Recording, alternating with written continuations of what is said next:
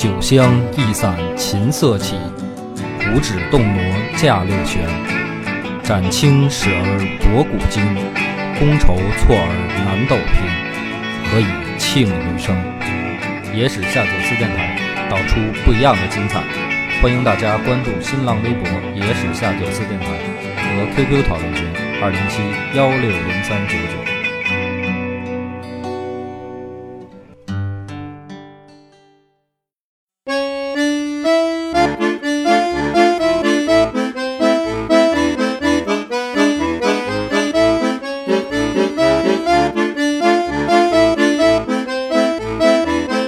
家好，欢迎收听没有人冠名的野史下酒四电台，我是主播恶霸波。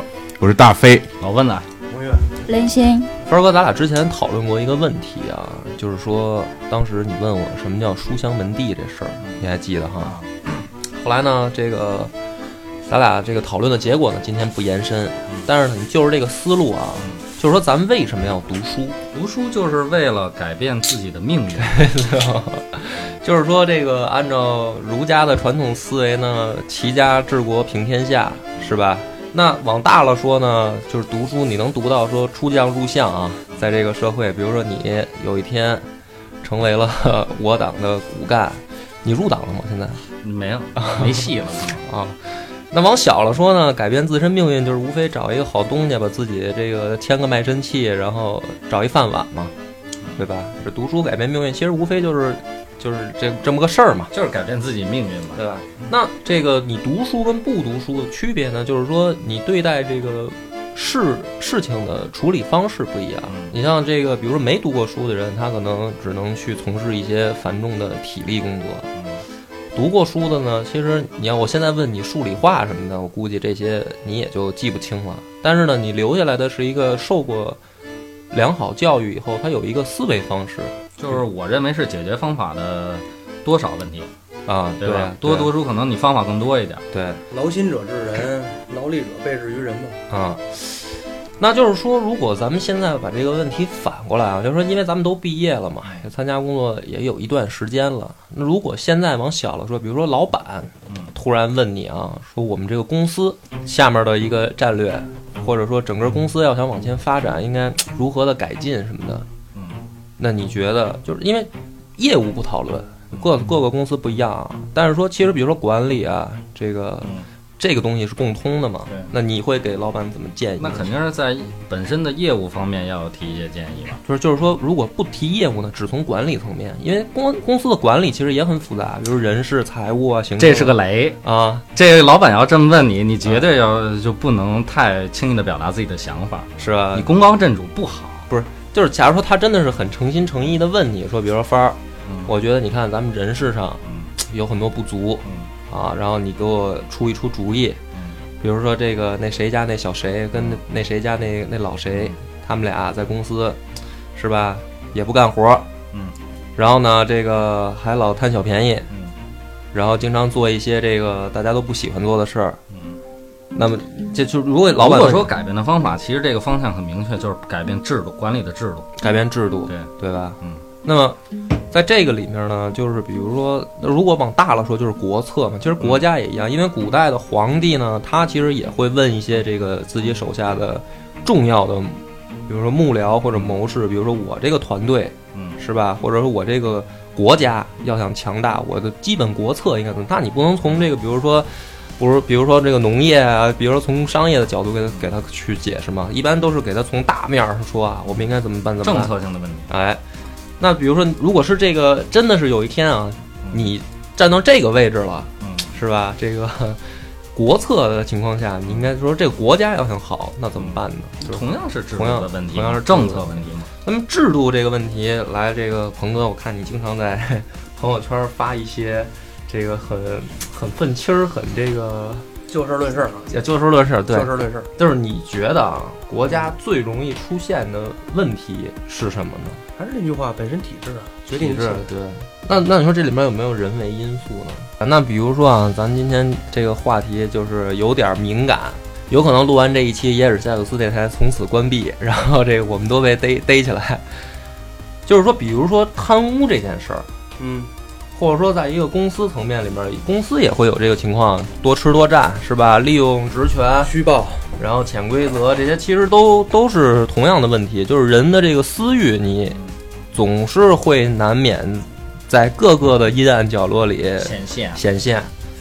那其实无非你从国家讲，从公司来讲，也都是同样一个道理。你要想就是让这个国家或者公司前进，你就要约束自己手下的人，让这个让这个事儿变得更好，对对吧？但是具体这个约束的，也就是说政策，嗯你制定完了以后，具体能不能落实下去，落实的好不好，那就另当别论了。嗯，那就是比如说，那如果也我同样这个问题问帆儿哥问你，比如说，比如说你开了一个乐器乐器乐器行，嗯垄断了整个整个鼓楼东大街的这个乐器市场，嗯你是这个老板，嗯这时候呢，比如说你要问下面一个人说，我这么大一条街的这个乐器行啊，总是有出现这种情况，比如说这把琴卖了两万，报到我这儿就是卖了一万，剩下那个就由那底下小店主就眯了，这就是贪污是吧？说白了啊，那假如说你问这个问题的话，你希望听到的答案是什么？就是我怎么才能让这事儿变好，不再出现这种情况呢？这事儿怎么说呢？我对你什么样？嗯比如说，今天咱们卖的不错，嗯手底下这些伙计卖的非常好，走，找地儿吃好喝好。我对你当兄弟一样，如果说嗯你要当对我那样的话，嗯那就很简单。嗯，那就是你，可以挣这一万块钱没问题，嗯，你踏实的把这一万块钱揣兜里，你也别甭给我。哎，那就是明天啊，你也别来了。哦，明天他就别来了。那就是说，其实你是，就如果你知道了有人在你的这个公司里面多吃多占，其实你知道了以后，你是不容忍的，对吧？是这样，你这你知道，就是这种事儿在中国是这样，如果在国外可能会不一样。嗯。就是说，你不愿意干这个，嗯。有的是人愿意干，嗯。存在这么一个道理。嗯嗯。也就是说呢，你在我心里边可能也就值这一万块钱，嗯，兄弟，再见吧，别聊了，哦你知道吧？是这样。哎，比你有能力、比你懂得多的嗯。还有，嗯。我大不了我多多给人开点没问题。嗯那我比用你小一强，嗯嗯，是吧？嗯就是这意思。嗯，所以你还是选择一个比较正面刚的这种方式，就是对我，我可能要换个人来讲呢，没准儿说，哎，你接着干，嗯，这一万块钱你还拿着。哦日后呢，找一个别的招儿来，他说你你会容忍吗？你得看这人的作用有多大呀。嗯如果他的作用很大的话，也可能是因为我给他的报酬嗯，并不高，所以他才会去贪嗯这个钱。嗯对，也就是说这个事儿呢，你说能让一个不管是公司也好，还是一个国家能前进，也能让它后退。嗯。每一个不管是公司也好，还是国家也好，前进一步有多难，他怎么能后退呢？啊，飞哥，你你来聊聊，你这老江湖这么多年经验，如果你碰上这样的问题，你你咋打算怎么办呢？我觉得跟他们的想法还有点出入，嗯就是我可能会这个出于这个公司的角度啊来考虑这个问题。嗯咱就说一公司，先别说到太大啊。这个从公司的角度呢，如果他贪，就咱们就说贪污啊，嗯他贪污了，但是呢，他给公司造造成更大的一个利益，嗯在这种情况下，我只能说蜻蜓点水，嗯，但是我会容忍的。哎，那就是你跟他们两个其实用了一个不一样的方式，就是你要衡量这个人他的作用。对，但是呢，如果说他没给你带来那么大的利润，或者说那么大的经济效益，但是他还把这钱吃了，你这个事儿，这个事儿是一个假设的问题，对，就就是假设嘛，你现在这个假设越来越越来越小了这，是一个越来越小了双啊双双方 因为刚才刚才我说了，我说站在一个公司的角度嗯来考虑这个问题啊，嗯所以说我跟他们的这个是有出入的嗯，这么一个情况。所以这个其实大家对对于这个，比如说呃小到一个公司啊，大到一个国家，对于这种事儿呢，大家都是一个就是不管容忍还是不容忍，但是大家都认为这是一错的，就是说不应该是这样的，对，不应该是这样。对这个事儿是不应该嗯对的，不应该出现的嘛。不，今天咱能聊深点吗？对啊，那么？就是能可以啊。那好，那那咱们咱们举一个这个啊。聊深了以后呢，就看帆儿哥手上的功夫了。啊，对对对对那对对。个滴滴的声对。音我保证不接。啊。对啊，那个咱们聊一深点儿的啊，嗯。呃，咱们大家都知道这个某某某部这个某个部长贪污了这个多多少个亿，十几个亿、上百个亿，嗯，对吧？这个部长呃，这个外号呢都叫刘疯子。哎，啊，咱们不说具体叫什么了，这对吧？个部呢现在已经没有了，呃，现在呢，咱们就说到这儿了。那你说这个人对于这个整个的建设来说，他有没有作用？有贡献，这是可可以是不是有一个特别大的贡献？嗯，那跟他的收入成正比吗？他睡了所有的那个某那是睡，但不是，这个是生活问题，这个我觉得跟这个跟这个没关系，你知道吧嗯？这是生活问题。那这么说吧，那那那你出去要找一个小姑娘谈谈恋爱，睡个觉，那那难道还是还是错吗？这不是错吧？对吧？他只不过在这个层面上面，那你感觉可能是，哎，他就是错了，是吧？嗯那咱们从这从这个事儿上说，那你觉得他得到的收益，嗯他的收入和他所做的这些事儿嗯成正比吗？呃，应该是说跟他的手里的权利，呃，就是说这个，我觉得啊，你要从这个，你就有点引到一个经济的这个角度去谈了，嗯是一个就是有点经济学的思维了。嗯，但是呢，这件事儿呢，因为今天要讲的是古代故事嘛，嗯所以我们呢还是从一个，呃，更更怎么说呢，更人性或者说更更接近人本性，哎，对对对，欲望。从这个就是说，嗯，这个不要从光从经济层面上去考虑，从从欲望上讲，就是说这件事儿其实简单来说呢，老百姓的观念很简单，嗯是好还是坏。嗯，对吧？老百姓不会考虑说你做了多大贡献，他只会考虑说你这个干没干坏事儿，啊，你是不是清官，对，对吧？嗯那么所以呢，为什么之前开场咱们今天聊了这么长这个呢？就是说我讲的这个故事啊，嗯、可能会有一些发散性的思维。这故事是怎么回事呢？其实就是从大概是零七年的时候啊，这个网上呢有一篇文章，这文章说的是什么事儿呢？就是说啊，有一个史上最牛逼的君臣对话，对话的这个内容是什么呢？就是说在南北朝的时候，北周的这个就是等于开国叫奠基人吧，宇文泰，他呢就是问他手下的一个很重要的一个谋士，给他挖坑呢，叫苏苏绰，嗯。问他一个问题，就是说我现在我要是想让我的这个团队往前走，然后我建立一个我的政权啊，我怎么做才能使我的这个政权稳固，使我将来建立这个国家强大呢？结果呢，这个苏绰呢就给他进行了一番长谈，这两个人就是据说啊，深夜进行了一番促膝长谈。长谈以后呢，这个宇文泰恍然大悟，嗯，得到了一个妙计妙招儿。那么这件事儿呢，在在零七年的时候呢，在网上出现这么一篇文章以后呢，这个很多啊，当时反正现在包括在知乎上，你要去搜呢，也能搜到，就是这个这个对话。但是实际上呢，这篇文这篇文章跟这个故事呢是假的，嗯，因为我去查史料呢，并没有这样一番对话，就是他们说了什么，去反正史料上没有记载，史料上是没有的。嗯那么咱们先来讲这个故事，这个坑挖的已经够深了，是吧？这个胃口吊得也够高了，咱们先来讲。这宇文泰当时问他什么呢？就问国何以立，就是这个问题。怎么整？哎，怎怎么整？嗯苏绰呢就回答：聚官。什么叫聚官呢？就是你要用人嘛，嗯是吧？你用的人就是官啊，嗯，因为你是老大。宇文泰就说：“那何以聚官呢？就是我要用什么样的人？我要我要培养一个怎样的团队啊？”嗯苏绰当时回答他：“用贪官，反贪官。”这个呢，就有点儿等于说是你搁到现在也是一个比较新奇的想法。对，或者说是比较另类的想法。怎么能用贪官呢？你要用也应该是用这个清官才对。他的逻辑是什么呀？哎，所以这个等于说语不惊人死不休嘛。宇文泰这个一下就把他这个逻辑的逻辑的二脉打通了。就不是就就就惊着了，就是说那为什么要用贪官？苏绰就说你你呢想让人家别给你卖命啊，你必须要给什么呢？你必须要给好处。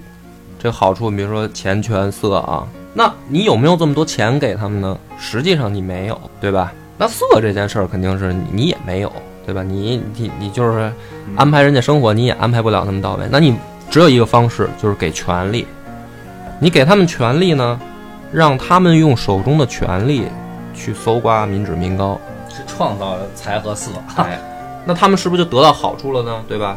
那么得到好处以后，宇文泰就问：那说他们得到好处跟我有什么关系啊？对吧？我又有什么好处呢？而且这帮人又都是贪官，那我又有什么好处呢？他说：因为你给他们权利，他们得到了好处，他们就必必须维护你的统治。那万一权力过大了，要干他怎么办？你先听着，就是说，这个是第一点，就是说你给他权，然后呢，他去捞好处，他想捞好处就要维护你的统治，这个逻辑是通的，对吧？是是是对的，起码。那么，如果你刚才问那问题，就是说统治如果不牢固呢？那你你你也知道这个事儿基本上就是属于大家各怀鬼胎嘛。所以呢，他说这个你要反再反贪官。为什么要反贪官呢？就是说，既然用了贪官，你就要反。那么这个精髓所在是什么呢？就是你要让老百姓知道你反贪官。你们明白这个我明白这意思。扣了是吧？就是反贪官是一把双刃剑，哎在于老百姓这边，你可以制造某些舆论，嗯，制制掉你不想看到的这个人。对，从另一方面，你可以用贪，也不叫贪，就是这个激励制度去激励那些干事儿的人。所以说这个对话到这儿呢，其实引出了一个就是大纲了，就是说，首先呢，他给了他一个很很另类的思路，就是说你用贪官。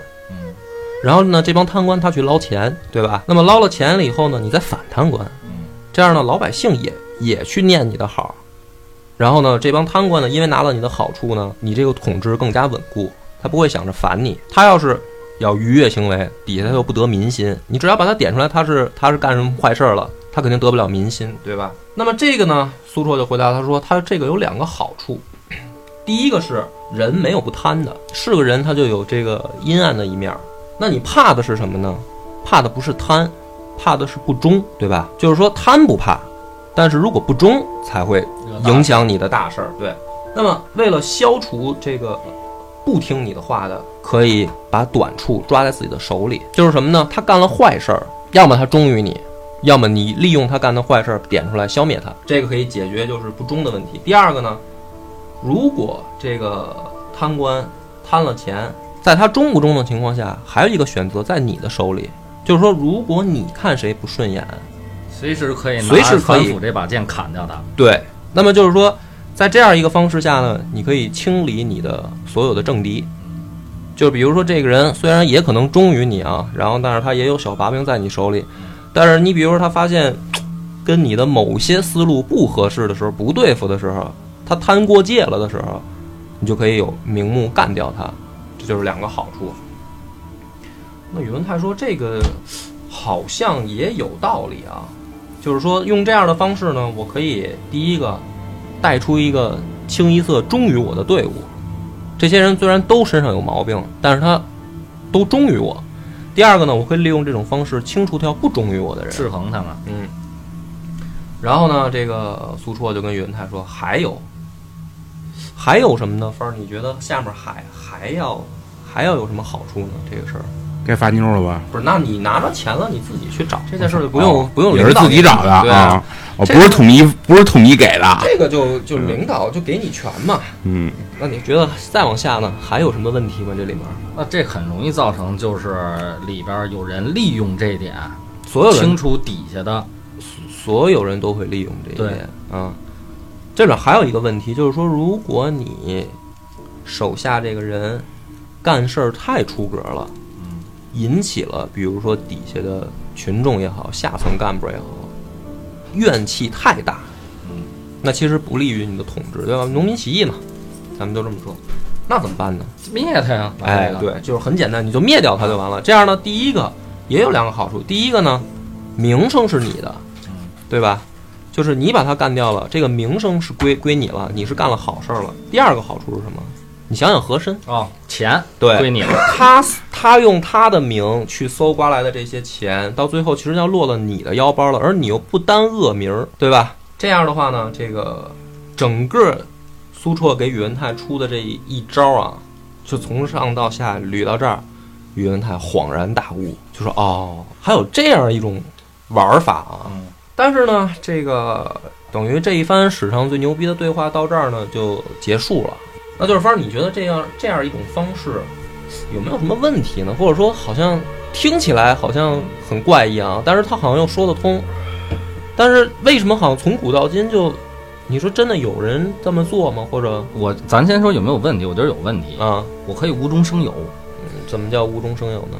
我知道你拿着这把剑，我可以给你泼脏水啊，消灭我的这个政敌啊。嗯但是我不是老大啊，我不是宇文泰，嗯我可以削弱我平级的政敌啊。嗯，你可以造出好多这种冤假错案，这就是不好的地方。嗯，这个对老大还是没影响啊。对呀、嗯但是你对于你自己的队伍就不好了，它里边内斗就太严重本了。本来就都是坏人嘛。内斗嗯太严重的情况下，有的时候就会造成这个结构的那组织结构的瓦解嘛。那你反过来说也一样，就是一帮都是一帮好人，他一样会内斗。嗯这个各各历朝历代不也不少这样的事儿，对吧？但是他用这个，他用这一套这个解决办法，就是想区别于那种传统的办法，嗯，但是他其实并没有解决这个内斗的问题。嗯我，你要是问我哪儿不好，我觉得这个还是问题，他根本就没有解决传统的内斗，嗯这还是存在的。呃，我我有一个意见，啊就是对于底层的这个老百姓压榨的太严重了，可能十个老百姓、一万个老百姓会顶着去供养一个贪官。嗯那如果老百姓多了，贪官越来越多，老百姓可能被压榨的越来越就是就是没有钱。咱我举一个例子啊，你比如说大清朝，嗯，是吧？这个电视剧经常喜欢拍，呃，和珅的故事，从最早的刘罗锅到后来的纪晓岚，其实都是拿这个和珅说事儿。对。但是呢，咱们也都知道，这个康雍乾三朝呢是大清朝的盛世，盛世又养出了等于最大的贪官，没错，对吧？那你这件事儿呢，就是很奇怪。既然有这么大的，那和珅呢，他只不过是那个大头儿，哎，对吧？他下面还有他很多的下线分支啊分支就是对啊，他下面的人家也要贪嘛。那为什么怎么会就是，既然养出了最大的贪官，应该是国家的这个不幸，不幸，对吧？然后整体国力的下降，那为什么怎么康雍乾还成了盛世了呢？他是看综合国力跟整体。所以对，所以林星，你这个你这个话呢，你再换过来想呢，就是说，呃，其实是不是说这个腐败问题会整到整个影响到一个国家的这个命运或者前途呢？呃，我们不用去评价它，我们只说这件事儿是对还是不对。那反正我觉得呢，这件事儿不对。嗯，对吧？就是说，整个的这个剧，就是等于当时杜撰出来这篇文章啊，整个的一个逻辑结构和它的这种，呃，叫道德观或者价值观吧，是错误的。错误的在哪儿呢？就是说刚才那个问题嘛，它嗯还有一个问题是什么？就是它不在于说，你看你刚才说的，等于说，比如说政治内斗啊，我觉得最关键的问题在于说，你怎么能够提高这个国家的一个整体的国力？就是说，用人是一个很重要的方面，那么你用贪官也是，比如说你维护自己统治的一种方式。但是你是不是用贪官而解决了提升整个国家的国力的问题那？没有，他没有创造力，对，或者说他有创造力但不足啊。没错，对，所以我认为这个整个一个逻辑的这个扣儿就在于，它只强调了我们，就是它只强调了告诉老大中字，中字对，但是呢，它没有告这个这个整个一套逻辑，它其实解决不了说我们怎么变强，没错，对吧？就是说你可能是你很稳固，你很稳定。但是是这个团队、这个国家变强了吗？你这个方式根本没有解决。所以呢，这个讲完了这个第一个故事呢，我也刚才也说了，这个整个的是杜撰出来的，哎因为我去查史料，根本就没有没有这哎，个没这么回事。没有这个对话，没有这个记载，所以可能啊是当时的人呢杜撰出来，利用借古人的口说了一个自己的观点，然后引起？呃，引起了一个这个哗众取宠的这么一个效果。那咱们的问题就来了，那么就是说，历史上到底有没有这样的事儿，或者说有没有皇帝干过这样的事儿？和珅不就是一个吗？你说说，嗯，那么那对，那就是说，咱这我还继续查啊，就是说，在南北朝的时候，是不是这样一种情况呢？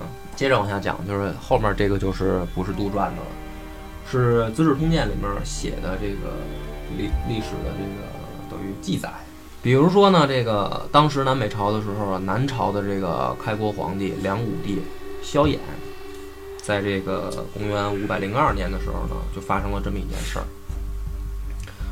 他一上上任以后啊，或者说当大哥了以后呢，就是一扫奢靡之风，用当时书上记载呢，就是身服顽敌之衣，常善为以菜蔬，就是从自身做起，穿一些很朴素的衣服，然后也不吃什么龙虾、鲍鱼什么这些，就是很普通。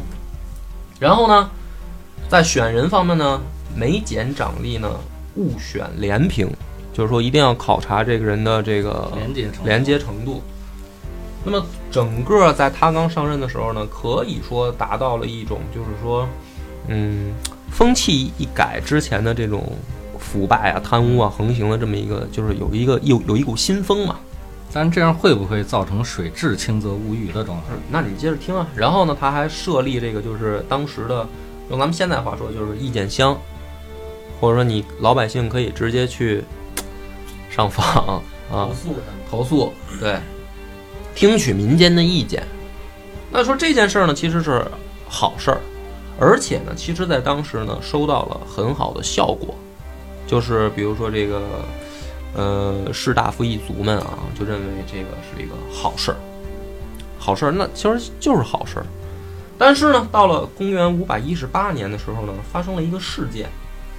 什么事件呢？就是这个萧衍的一个弟弟叫萧红，就以这个奢靡过度啊、贪污这个成性呢，已经是等于就是人尽皆知的玩的比较燥，秘密了，也不是秘密，就是人尽皆知，就是这哥们儿就喜就喜欢搞这种事儿。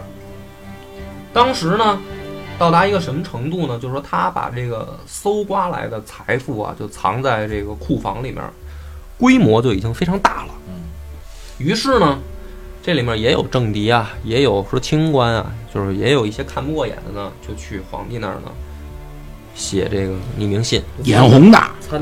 嗯，说什么呢？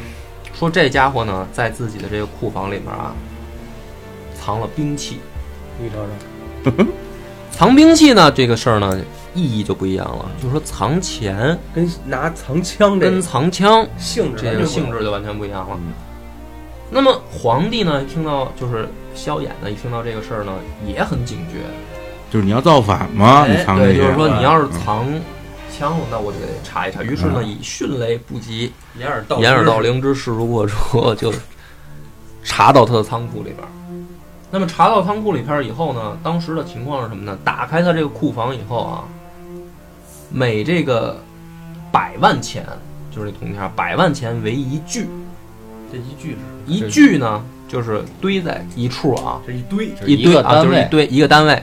然后呢，这一个单位上面呢，用这个黄榜啊标出来，这是多少钱？哎，就是他贴一个黄榜，的代表这个是一百万，就是他计算嘛，好方便你点算嘛。那么每千万呢为一库，这一库呢外面悬挂一个子标。那么当时一共查出了多少库呢？三十余间。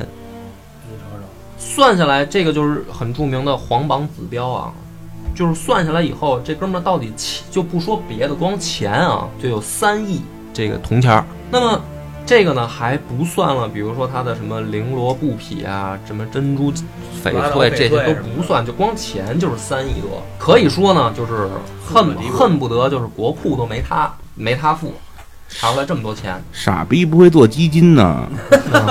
没有，但是呢，唯一就是没有兵器，没查出来任何的兵器。不了了之了呗。所以这件事不但没有不了了之，萧衍呢反而呢用一种很大度的方式说，这个花钱免贷，哎不是不是花钱免单，就是说这个哟你这个生活不错呀老弟，因为他们俩是兄弟嘛，就说弟弟你生活不错啊，而且后来呢还给他加官进爵了。那么这哥们儿在查他的时候已经到达什么程度呢？已经是太尉，开府仪同三司，是这个，呃，翻译成现在的话说什么呢？第一个他就是太尉什么呢？国防部长，有兵权。第二个开府仪，就是说他可以自己开府，很多政事是可以他自己处理的。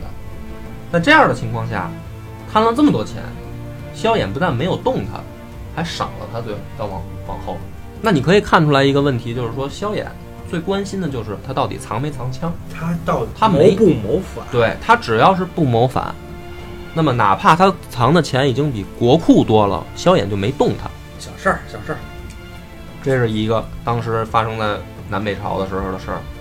这个咱讲的是南朝啊，再看看北朝。北朝呢，当时呢，这个东魏，东魏是这个也是非常腐败啊。当时呢，这个东魏的这个有一个就算是将军，或者说他当时挂的叫邢台郎中，叫杜弼。这个人呢，就是一个还是三观比较正。他呢，就向这个高欢，当时高欢呢是丞相，就说说这个天天下已经就是贪污成性啊，烂成一锅粥。哎，我们这个一定要肃清我们的这个吏治了，该你再这么下去，因为本身就是一个南北割据，然后国家时刻面临着嗯，要对外作战的这样一个情况。反就亡党，如果反就亡国。如果我们在这个内部呢再出现这样的问题的话呢，能就是很严重了。那么方儿，你觉得高，如果你是高欢，有人跟你反映出来这个情况，你怎么办？这就是那个难题呀、嗯，就是刚才说国民党面对的这个问题，反亡党，不反亡国，哎，烫手山芋，你说说，那就是反还是不反呢？不反。不反哈。这是跟着历史在走啊，不反。好，所以呢，这个高欢呢说了如下一番话，说天下贪污习俗已久，今都将家属多在关西，宇文泰长相招诱，人情去留未定。江东复有吴翁萧衍，专事衣冠礼乐，中原士大夫望之以为正朔所在。我若急正纲纪，不相假借，恐都将尽归黑塔。世子戏奔萧衍，人物流散，何以为国？尔以少待，吾不忘之。这段话的意思翻译过来是什么呢？他就说了两个事儿。第一个呢，他告诉他，即便在北国北朝呢，宇文泰已经经常的开始对我们的下属进行招降劝诱，以这个就是金钱美女为是吧？就是为诱惑，或者说以一些物质诱惑、糖衣炮弹呢，来诱惑我们的下属。而我们的下属，这个很多的都尉啊、将校的这个家属在哪儿呢？离他很近。就在这样的情况下呢，这些人的去留都不一定，留得住，留不住两留不住留留对留得住留不住都两说。这个呢是等于军官们。那么你再看士大夫一族呢，就是南方，南方萧衍。什么叫衣冠礼乐呢？就是说我把所有的这个就是礼法呀什么这些东西啊搞得很好，让这些士大夫呢以为正朔所在，反而在南方。就是说我们这个儒家的这个正根儿好像在他那儿。条文弄得倍儿好。对，说我因为有两个这个敌人在外面，已经导致我的文武两个阶层啊，很有可能去叛变。那么我现在呢，如果再以你刚才说的，就是说肃清我们的吏治，不相假借，就是说不给他宽容，只要知道了就罚就就杀。那就是吹了，那这些人呢，不管文文武，可能就都跑到人家那儿去了。没错。如果出现了这种情况，我可能这个国家还没富强，我我整个队伍先散了。没错。但是呢，他后面也说了一句说“尔以少待，吾不忘之”，什么意思？就是说你说的这件事儿啊，我觉得有道理，但是呢，我现在没办法处理，你得给我一段时间，我再处理。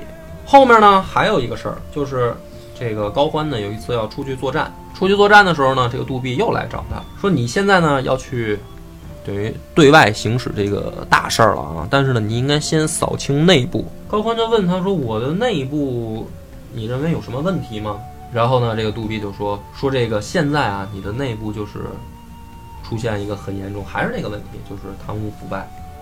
那么这些内贼呢，就是功勋权贵们，老百姓就非常恨这些人。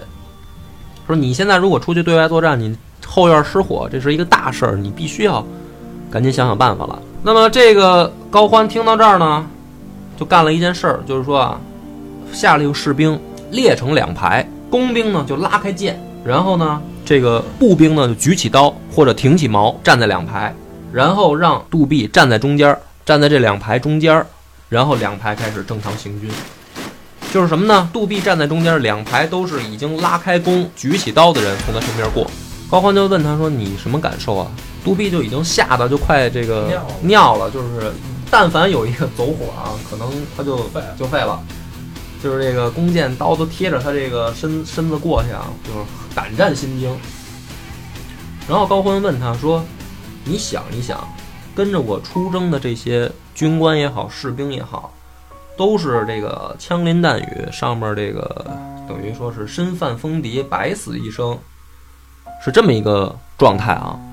如果我因为你刚才说的他们贪污了，或者受贿了，或者占了小便宜，我现在去责罚他，他们会怎么想？就是你还没有让人砍，让人杀，他们到了战场上，他们面临的不是说只是从你身边过，是真的有百万，就是成千上万的人真刀真枪真枪。那么这样，这些刀口舔血的人，他们打完仗回来，可能 贪了一点儿或者拿了一点儿，我去惩罚他们，那么他们下次还会去为我卖命吗？那么这个杜弼就无话可说。对，咱们又不是雇佣兵，但是这件事儿呢，就反映出来高欢还说了一个层面的问题，就是说，那是不是只要是军旅或者说这个军队里边的这些人就不反贪了呢？实际上他是提出来了一个等于看着好像有道理，实际上是给了这些人一个更好的借口，或者说去纵容他们，对吧？那么讲到这儿呢，就是说。第一个故事啊就是说史上最牛逼的那个对话呢，它是杜撰的，但是后面这两个故事也是发生在南北朝，而且是南朝北朝都有，当时的乱世的情况就是这样。那么，凡儿，咱们再回到咱们一开始那个话题啊，你觉你现在来觉得，就是说他们这种观点，或者说历史上出现了这样的事儿了，那它到底是对还是不对呢？我觉得对与不对，在于你在这件事儿的时间段儿的问题。嗯就像情爱里没有智者一样。就是你如果没，你就是说，在这个开疆扩土的这个阶段，有的时候这个法律是可以很松一点，嗯让这些人有权利，你好得中，嗯好组积聚力量打天下。嗯但是在你得到天下之后，你这个判就是贪腐的判定标准就要发生改变。嗯，就像刚才所说了，你还是要做江山的时候，你还是要发展为主，嗯。这个时候就要有所变化。那其实是不是就是说，你现在听完了这么一大段儿，反而也觉得贪污是有道理的了呢？我只是说在时间段不同的嗯阶段啊，嗯这个事儿，有不同的判定标准国家还是说民主国家都会有，嗯只不过是额度大小而已。嗯，所以说这个，看来我这个洗脑这 这俩故事还是挺成功的啊。这件事儿不论怎么看，贪污绝对是错的，嗯，对吧？就是说你现在再摒弃刚才讲的这两个故事啊，你再回过头来再仔细想想这个事儿到底有没有道理。就即便不管在什么样的处境下，不管在这个到底是国家战乱了，还是说和平的状态下，贪污这件事到底是好是坏，你再重新想想。如果不想刚才那两个故事，我要不想犯罪的话，我得说是贪反贪是好事儿，贪污是他妈坏事。好，那么这个我觉得效果其实就就达到了。就是说我我为什么要讲这两个故事啊？就是说，嗯，有的时候呢，你看公司里面也好，或者说是这个社会新闻爆出来的事儿也好，如果你只用一个很简单的思维，就是对错去考虑一个问题，你往往很简单的就得到了一个答案，或者说很快速的用用感性就得到了一个答案。但是这个答案到底对不对，或者站得住站不住脚呢？不一定。咱不是说是不是不给他一个肯定，就是说非常唯一的结论，只我只不过说不一定。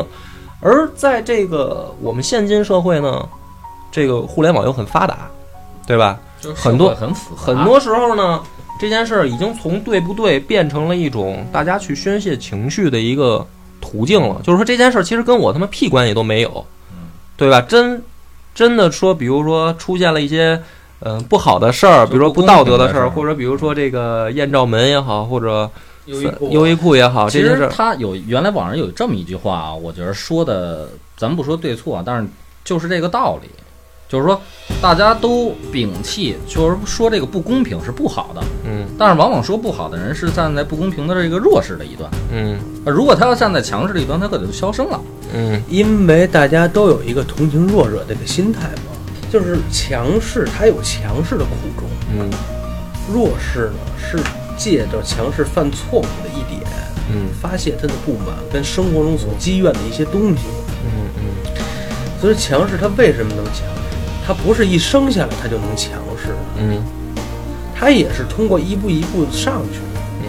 不管是环境，人群，包括身边的一些人，他是一步步上去，他不是生下，我说了不是生下来就是强势，所以他为什么强势？他有他强势的苦衷。所以我其实讲这两个故事的最根本的目的是什么呢？我就是说啊，就是因为这个也看了很多这样的事儿了，然后呢，这个身边呢也也出现过，但是呢，有的时候我总是觉得，在这样一个时代啊，如果你用很感性的方式去作为一个判断标准，你看到的东西不一定是全面或者真实的，对吧？那么听历史故事，或者说这个学历史的人，因为我不是学历史，但是但是或多或少呢，知道有一种观点，就是学历史人最怕人质疑的一个问题，就是你学历史有什么用？嗯，因为在你所有的学科里啊，就是我们大学是可选的这个科目里面，基本上好像就是文学跟历史是最你说不出来他为什么要学的。就是说白了有点说不明白道道不清楚那劲儿。对，就是你好，你比如你学数理化吧，你好歹它是一个这个就是应用学科，你你学数学，你好歹会会起码会算账啊，对吧？你像我学英语的，我好歹去能碰个外国妞啊。